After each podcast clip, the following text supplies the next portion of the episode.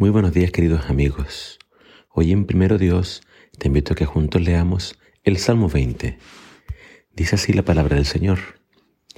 Que el Señor responda a tu clamor en tiempos de dificultad. Que el nombre del Dios de Jacob te proteja de todo mal. Que te envíe ayuda desde su santuario y te fortalezca desde Jerusalén. Que se acuerde de todas tus ofrendas y mire con agrado tus ofrendas quemadas. Que Él conceda los deseos de tu corazón y haga que todos tus planes tengan éxito. Que gritemos de alegría cuando escuchemos de tu triunfo y levantemos una bandera de victoria en el nombre de nuestro Dios. Que el Señor conteste a todas tus oraciones. Ahora sé que el Señor rescata a su rey ungido. Le responderá desde su santo cielo y lo rescatará con su gran poder. Algunas naciones se jactan de sus caballos y sus carros de guerra, pero nosotros nos jactamos en el nombre del Señor, nuestro Dios. Esas naciones se derrumbarán y caerán, pero nosotros nos levantaremos y estaremos firmes. David escribió estos últimos salmos pensando en sus descendientes que tomarían su lugar en el trono Probablemente se cantaban de forma antifonal cuando el rey salía a la batalla o cuando volvía de ella. Hay tres ideas que quiero dejar en tu mente en esta mañana. Número uno, la ayuda viene desde el cielo. Dios escucha las oraciones desde su santuario celestial.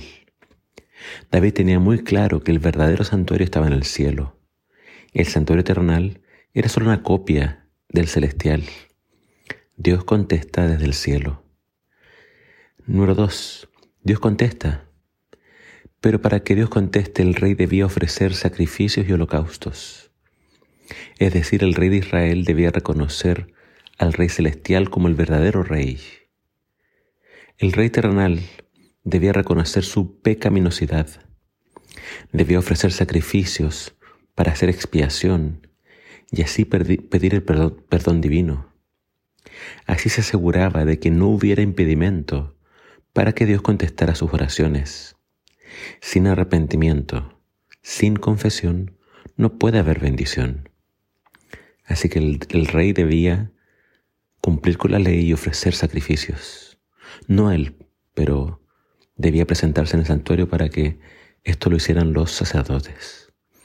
Y número tres, la victoria del rey de Israel no dependía de sus caballos, de sus armas o de sus ejércitos. No, la victoria siempre ha pertenecido al Señor. Depende únicamente de Él. El Señor puede salvar a su pueblo sin su ayuda. Muchas veces lo hizo así en el desierto. Dios peleaba por su pueblo. Dios también puede salvar con muy poquitos, como lo hizo en el caso de Gedeón. Por tanto, la logística del hombre no es necesaria. Eh, porque Dios puede dar la victoria de cualquier forma. Por tanto, no debemos confiar en nuestros recursos ni habilidades. Debemos confiar plenamente en el nombre del Señor.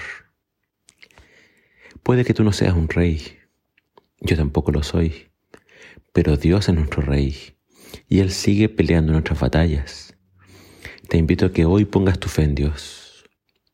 Pon tu fe en Jesús. Recuerda que Él es nuestro Rey de Reyes y Señor de señores. Que el Señor te bendiga.